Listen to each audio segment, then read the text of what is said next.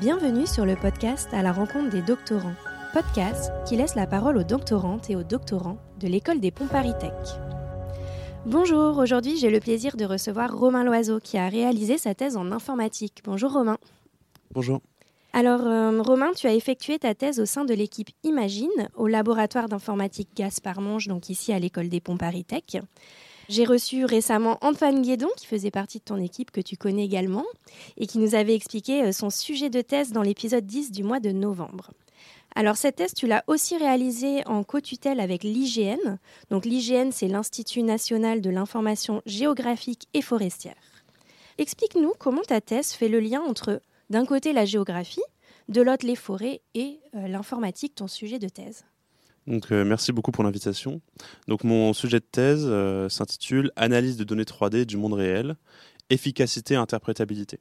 Donc, c'est effectivement un sujet de thèse que j'ai fait sous la supervision de Mathieu Aubry et Loïc Landrieux au LASTIG, le laboratoire en sciences de l'information géographique de l'IGN, et à Imagine, l'équipe de vision par ordinateur de l'école des ponts Paris Tech. En fait, l'IGN acquiert plein de données 3D pour mieux connaître et décrire le territoire. Typiquement, elle va utiliser des lidars. C'est un radar optique qui permet de mesurer la distance entre un capteur et un point d'impact pour représenter euh, et, acquérir des données 3D dans un, dans un espace. Elle met ses capteurs sur une voiture ou sur un avion et elle essaie de comprendre le territoire, de le décrire et la plupart de ces données sont en open source. Donc en fait, ce capteur euh, qui est installé sur euh, les avions ou sur une voiture vont un peu scanner le territoire, c'est ça, et donc du coup renvoyer ensuite les données? Exactement. Moi, ce que je récupère, c'est un nuage de points 3D qui est acquis par les équipes de l'hygiène en général. Et donc, moi, mon travail, c'est d'essayer de comprendre ces données 3D. Comprendre, ça, ça peut vouloir dire plein de choses. En l'occurrence, moi, j'essaie de découvrir des structures. Donc, dans ces données 3D, d'essayer de découvrir, de détecter des arbres, des voitures, des bâtiments, pour connaître et décrire le territoire, mais ça peut aussi avoir beaucoup d'autres applications pour le véhicule autonome, par exemple. En l'occurrence, moi, je me suis fixé plusieurs contraintes dans ma thèse. En particulier, j'ai essayé d'être efficace. Alors efficace, ça peut vouloir aussi dire plein de choses. En l'occurrence, moi j'ai essayé de faire en sorte que mes méthodes, elles fonctionnent en temps réel. Et, un, des points clés pour ça, ça a été de prendre en compte la géométrie du capteur euh, auquel je m'intéresse, qui, qui, a, une géométrie particulière, et de mettre cette géométrie dans mes modèles pour, euh, pour pouvoir analyser les données en temps réel. Et du coup, ce capteur, euh, il ressemble à quoi? C'est une petite caméra physiquement, en fait, pour qu'on s'imagine bien? Alors physiquement, c'est un canon laser. D'accord. Donc le, capteur, il lance des rayons laser pour scanner le, territoire et effectivement, euh, il fait la taille d'une grosse caméra. Alors évidemment, euh, la technologie avançant, les modèles sont de plus en plus petits et de plus en plus miniatures. Et en fait, la, difficulté, c'est que comme on tire un rayon, on peut acquérir qu'un point avec un seul rayon. Et donc, il faut beaucoup de rayons et un rayon qui se déplace, si possible, pour pouvoir euh, scanner un espace autour d'un véhicule ou, sous un avion. Et c'est pour ça qu'on a une géométrie de capteur compliquée en fait. C'est que le capteur doit bouger. En l'occurrence, sur les voitures, typiquement, il va tourner. Le capteur, il tourne typiquement à 10 Hz, donc ça veut dire qu'il fait 10 tours par seconde. Et il va avoir plusieurs fibres, donc plusieurs rayons qui vont, être, qui vont scanner le territoire. Tu parlais des contraintes donc efficaces. Exactement. Et donc je me suis fixé deux autres contraintes. Donc euh, essayer d'être interprétable et de, faire du travail euh, non supervisé, de faire de l'apprentissage non supervisé. La première contrainte d'interprétabilité, en fait, elle, répond à, un objectif euh, de d'explicabilité des modèles de deep learning actuels. Et en l'occurrence, moi, j'ai essayé de faire en sorte d'avoir des modèles qui, dans lesquels je peux manipuler, comprendre les objets qui ont été appris dans l'espace d'entrée. En fait, on fait souvent la remarque que les modèles de deep learning, ce sont des boîtes noires et c'est difficile de décortiquer exactement les opérations qui se passent dans les modèles. Moi, j'ai essayé de faire en sorte qu'on puisse euh, comprendre au moins une partie des opérations qui se passent dans ce modèle, en essayant de faire en sorte que les opérations se passent dans l'espace d'entrée, d'apprendre des formes qui sont directement visualisables. D'accord, très bien. Est-ce qu'on peut juste revenir sur euh, deep learning, modèle de deep learning, pour être sûr que tout le monde comprenne bien euh, la même chose? Alors, oui. Euh, effectivement, nous, ce qu'on essaie de faire au laboratoire, c'est d'essayer de concevoir des méthodes qui permettent, comme j'ai dit, de, comprendre l'environnement. Donc au laboratoire, c'est assez vaste, hein. ça, va de l'image à la 3D, mais il y, a beaucoup, beaucoup d'autres applications. Et donc nos modèles, essentiellement, ils prennent une image ou un nuage de points en général euh, en entrée et essaient de ressortir de l'information. Ça peut être très large, ça peut être la détection de, points clés, ça peut être essayer de, mettre plusieurs images en relation les unes avec les autres pour construire un, modèle 3D, ça peut être détecter des structures, ça, peut être très très large. Et donc ces modèles de deep learning, euh, ils vont en fait essayer de mettre en relation euh, l'information qu'on lui donne en entrée pour comprendre, pour donner de l'insight sur cette information-là. Donc les opérations sont en fait assez simples, hein. c'est essentiellement des multiplications de matrices. Euh, ce qui est compliqué, c'est l'ordre dans lequel on les agence, c'est la manière dont on va apprendre et, euh, les tâches qu'on va faire avec. Mais, euh, et en fait, c'est souvent ce, le, ce qui est reproché au deep learning d'être boîte noire, c'est que les opérations qui, qui, sont faites dans ces modèles ne sont pas interprétables. Alors, même si l'informatique, ça parle un peu à tout le monde, on peut avoir un peu de mal à s'imaginer quand même ton quotidien concrètement, comment tu t'y prends pour, euh, comment tu t'y prenais pour faire ce travail-là? Donc, je vais, je vais essayer de parler un petit peu du quotidien du chercheur en informatique au sens assez large. Enfin, moi, de ce que j'ai pu voir pendant, pendant ces trois années, j'ai l'impression que c'est une démarche qui est très continue et qui est, et qui est un processus très itératif dans lequel on va revenir sur plusieurs étapes. Mais d'abord, on s'inspire de l'existant, en fait. On, on, lit des articles, on va à des conférences, on discute beaucoup avec les collègues, on essaye d'avoir euh, de, l'inspiration de, ce qui se, de ce qui se fait par ailleurs. Ensuite, on va faire des hypothèses. Donc, typiquement, on va mettre en équation, faire les maths, essayer de faire des schémas pour essayer de valider une intuition ou de, de, formaliser, ne, serait-ce que formaliser une intuition, faire une petite preuve de concept. Et ensuite, on passe à l'implémentation. Cette implémentation, ça va être le, la partie euh, longue euh, du, du, métier, on va dire. C'est qu'on va coder ce qu'on a mis en équation ou ce qu'on a mis en schéma essayer de tester nos modèles sur des jeux de données publics dans l'objectif de se comparer aux autres. Moi, ce que j'ai envie de montrer, c'est pourquoi est-ce que l'innovation que je propose dans mon modèle, elle permet de faire mieux que ce que font les autres. Mieux, ça peut vouloir dire plein de choses. Hein. Ça peut vouloir dire plus efficace, plus vite, plus performant. Mais ça peut vouloir dire plein de choses. Et ensuite, on partage à la communauté. Le partage à la communauté, il se fait par la publication d'articles scientifiques. Et en l'occurrence, en informatique, en particulier euh, euh, à Imagine et puis à Olastig, on fait en sorte de mettre le plus possible nos modèles et nos données en open source pour que n'importe qui puisse reproduire nos résultats. Donc évidemment, c'est un processus qui est très itératif, c'est pas du tout linéaire. Et en fait, on revient sur une étape, sur l'autre, euh, jusqu'à ce qu'on jusqu'à ce qu'on arrive à avoir quelque chose qui soit présentable à la communauté. Et en fait, j'allais dire que l'objectif, c'est l'article scientifique, mais en fait, c'est je pense pas que ça soit vrai. Et je pense que la plupart des chercheurs diront pas que l'objectif c'est l'article scientifique. en fait, l'objectif c'est d'essayer de, découvrir des choses, d'innover et de, faire des choses qu'aujourd'hui on ne sait pas faire. Et c'est ça qui est super chouette dans le métier de chercheur, dans la recherche, que soit en tant que doctorant ou en tant que chercheur, je pense. C'est euh, de découvrir, de faire des choses que personne d'autre n'a réussi à faire. Et puis il n'y a pas que les articles scientifiques pour partager à la communauté. J'imagine aussi qu'on participe à des congrès, à des journées d'études. Oui, exactement. En général, ça se structure quand même autour d'articles qui parce qu'en fait, ça, sert de base à discussion, mais, mais, évidemment, oui, ça, ça va avec les conférences, avec les, avec les présentations euh, euh, assez largement.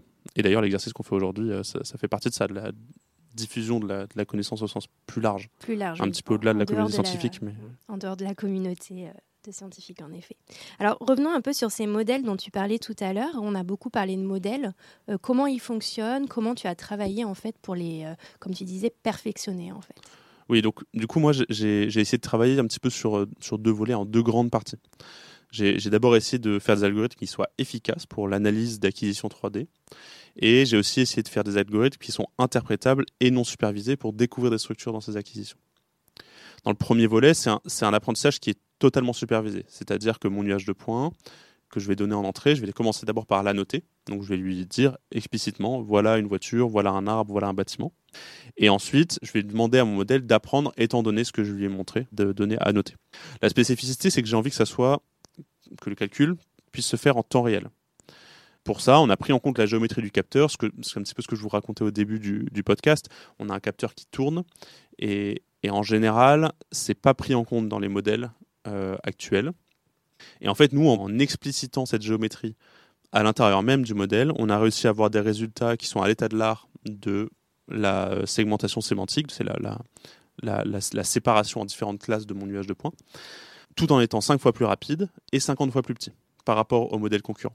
Concrètement, cette séparation en différentes couches de nuages de points, ça va être différents éléments, c'est ça? Exactement. En fait, ce que moi, ce que je fais, c'est que je demande à mon modèle de colorier. Chacun des points d'entrée d'une certaine couleur dépendante de la classe. Autrement dit, il va être capable de détecter des objets, des voitures, des arbres, oui, parce que par exemple, si on prend l'exemple d'une ville, euh, il y aura plusieurs objets différents, les voitures, les, les piétons peut-être. Exactement.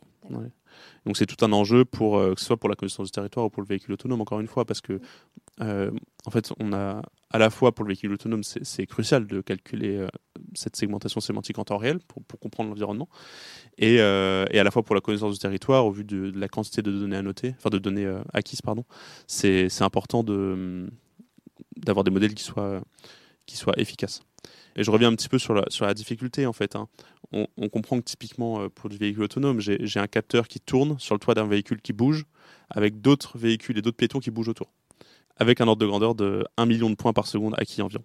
Il y a déjà des modèles qui existaient à la base. Toi, tu as cherché à les perfectionner. Sur quels critères? Donc il y avait le temps réel peut-être?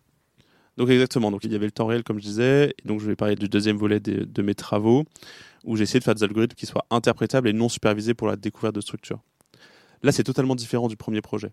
En fait, là, je ne vais pas dire à mon modèle si jamais il existe des arbres, des piétons, des bâtiments. Je vais juste lui dire, voici un nuage de points d'entrée, essaye de le reconstruire en utilisant un faible nombre de prototypes.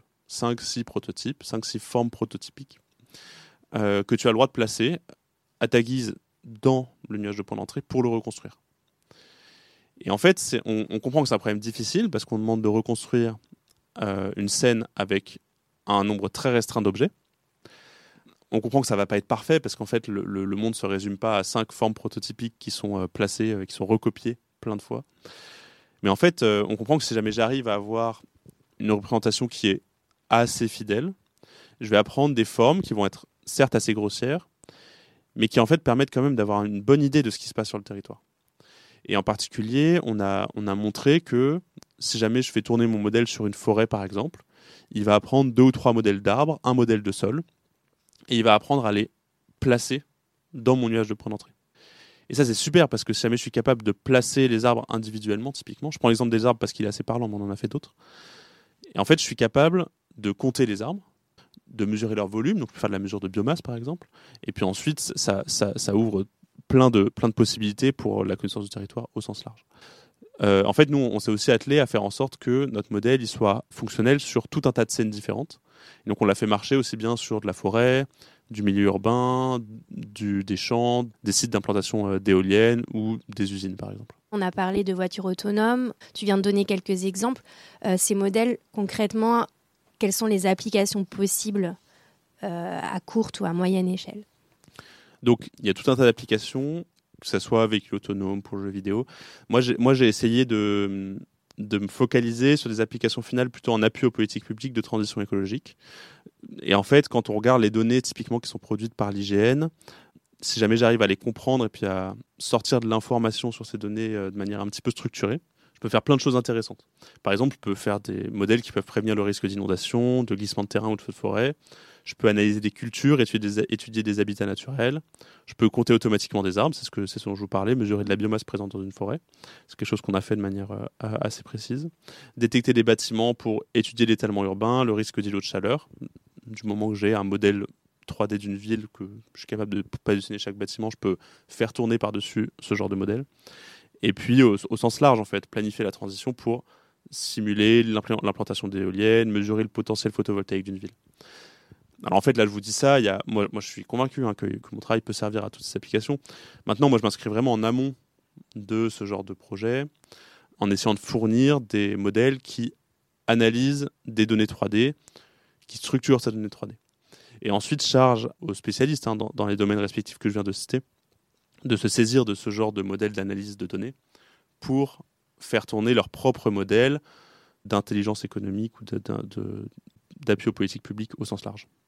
Mais c'est la force de ce modèle, en fait, c'est de l'avoir, euh, de l'utiliser sur plusieurs, euh, comme euh, tu le disais tout à l'heure, plusieurs scènes différentes, plusieurs environnements différents, et donc du coup, on a des applications qui sont presque infinies, en fait. Exactement, et c'est vraiment là que je suis docteur en informatique. C'est que j'essaye de faire des modèles qui, qui soient assez génériques et qui puissent être ensuite déclinés pour des applications spécifiques.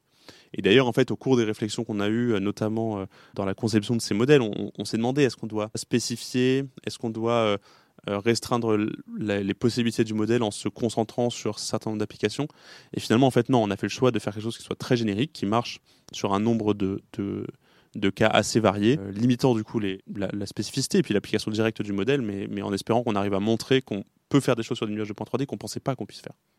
Alors, on a compris, tu as un grand intérêt pour l'informatique, mais aussi pour euh, la transition euh, écologique, transition énergétique. Quel est ton parcours professionnel et peut-être personnel qui t'a amené à travailler sur ce sujet-là? Donc moi, euh, donc effectivement, j'ai eu la chance de faire une école d'ingénieur qui permettait de, rentrer dans, des, corps d'État qui permettent de travailler pour ces thématiques-là. Et en fait, j'ai eu la chance de pouvoir intégrer le corps des ingénieurs des ponts, eaux et forêts, qui est un corps qui d'ailleurs est accessible à l'issue de l'école des ponts, hein, si, je ne me trompe pas. Euh, et en fait, ce qui est super, c'est qu'en tant que fonctionnaire dans ce corps d'État, on a la possibilité de commencer sa carrière par un premier poste de thèse. Donc on a trois ans, un petit peu d'une liberté intellectuelle folle en fait, pour euh, faire de la recherche et pour découvrir le monde de la recherche. Moi, je suis ravi parce que ça m'a donné, euh, je pense, la, chance de d'asseoir un petit peu mes compétences scientifiques, de découvrir aussi la rigueur scientifique et la manière de fonctionner. Et donc j'ai eu la chance de faire cette thèse euh, comme premier poste. Maintenant, du coup, j'ai décidé de rejoindre le ministère des Finances et je suis en charge notamment de la réglementation du secteur assurantiel en ce qui concerne la défense des sociétés d'assurance et la prise en compte des enjeux climatiques par les assureurs. Donc vous allez me dire, c'est complètement différent de ce que tu faisais en thèse. Qu'est-ce que tu fais là?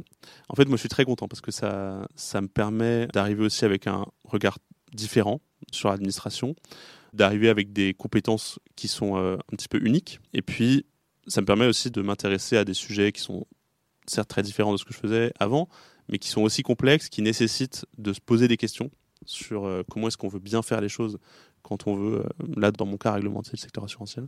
Et donc du coup, toutes ces compétences en informatique, en deep learning, donc là, euh, elles sont, tu les utilises pas forcément dans le poste actuel. Est-ce que dans quelques années, tu t'imagines refaire de la recherche ou est-ce que ça va te manquer?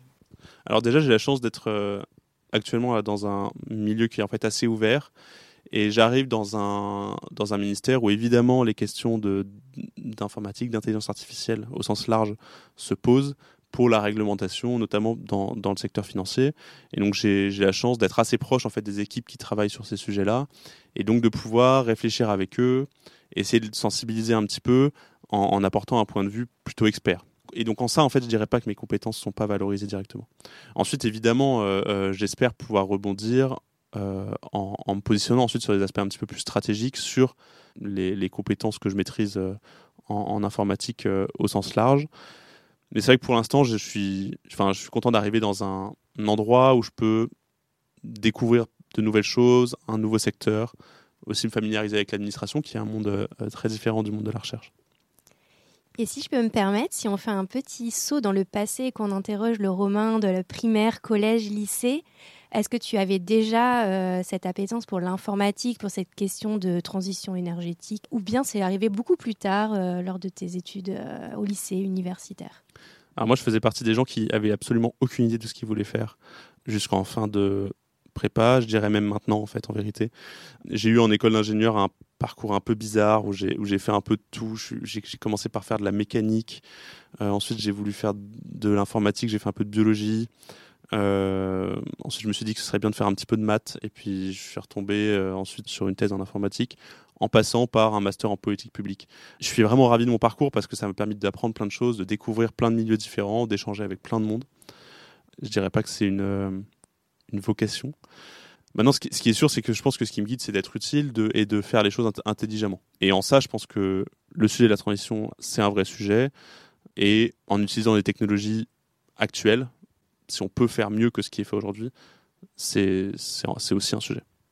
Très bien, merci Romain. Alors on arrive à la fin de ce podcast. Merci beaucoup euh, d'avoir pris le temps de partager avec nous ton expérience euh, et on te souhaite donc euh, bonne chance pour ton nouveau poste. Merci beaucoup. Quant à moi, je vous retrouve le mois prochain pour un nouvel épisode du podcast à la rencontre des doctorants, à retrouver sur la revue numérique de l'École des Ponts Paris Tech, ingenius.écoledesponts.fr.